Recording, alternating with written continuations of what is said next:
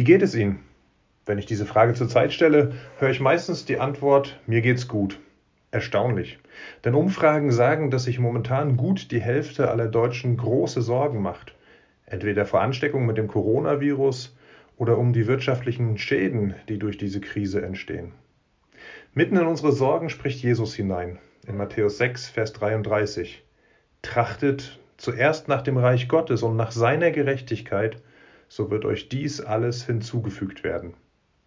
In den Versen davor predigt Jesus, dass wir uns nicht ständig Sorgen machen sollen. Er lenkt unseren Blick in die Natur. Schaut euch die Vögel an oder die Lilien auf dem Feld. Sie machen sich keine Sorgen und Gott versorgt sie dennoch. Wie viel mehr wird er euch versorgen? Vertraut ihm.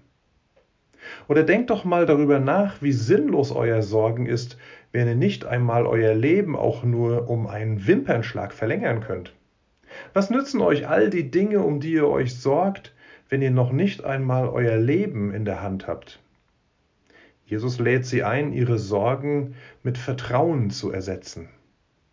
Nur eine Sorge erspart Jesus ihnen nicht. Im Gegenteil, er fordert sie sogar dazu auf, um dieses eine wirklich besorgt zu sein.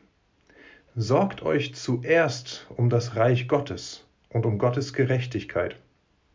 Die zentrale Sorge ihres Lebens soll also sein, ob sie schon Anteil an Gottes ewigem Reich haben, ob sie dazugehören, ob sie ewiges Leben haben.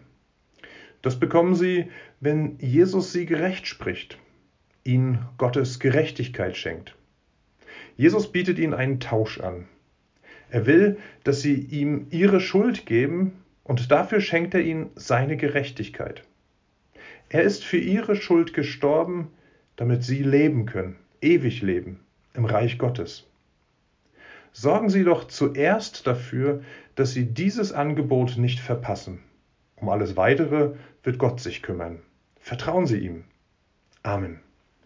Christian Severin, Gemeinschaftspastor der evangelischen Krischoner Gemeinde Hüttenberg.